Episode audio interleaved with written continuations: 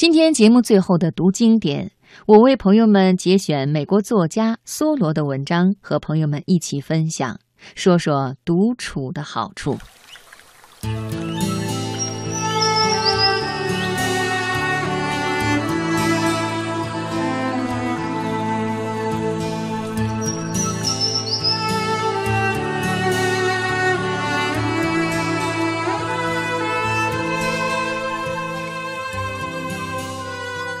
在这美妙的黄昏，我的身心融为一体，大自然的一切都显得与我相宜。夜幕降临了，风儿依然在林中呼啸，水仍在拍打着堤岸，一些生灵唱起了动听的催眠曲。伴随黑夜而来的，并非寂静，猛兽在追寻猎物。这些大自然的更夫。使得生机勃勃的白昼不曾间断。我的近邻远在一英里开外，举目四望，不见一片房舍，只有距我半英里地的黑暗的山峰。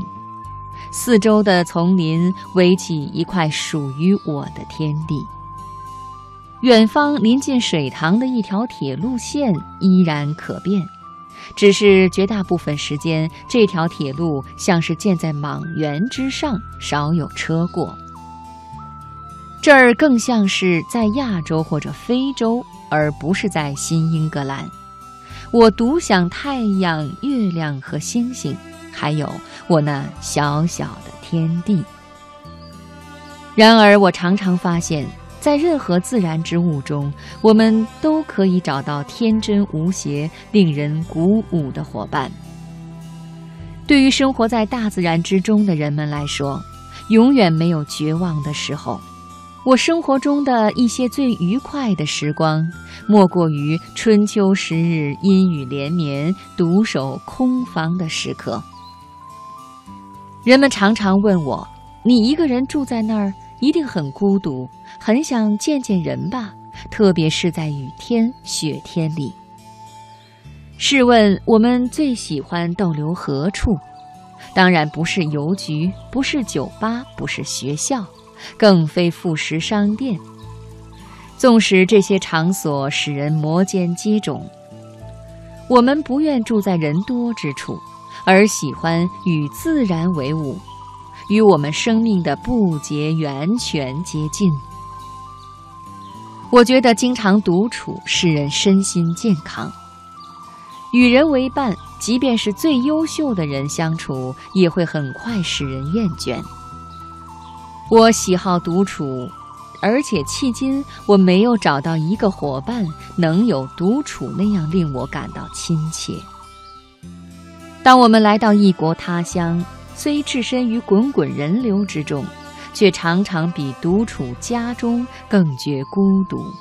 孤独不能以人与人之间的空间距离来衡量。一个真正的勤勉的学生，虽置身于拥挤不堪的教室之中，也能像在沙漠中的隐士一样，对周围一切视而不见，听而不闻。整天在地里除草或者在林中伐木的农夫。虽然孤身一人，却并不感到孤独，这是因为他的身心均有所属。但一旦回到家里，他不会继续独处一方，而必定与家人、邻居聚在一起，以补偿所谓一天的寂寞。我好比茫茫草原上的一株蒲公英，好比一片豆叶，一只苍蝇，一只大黄蜂。我们都不感到孤独。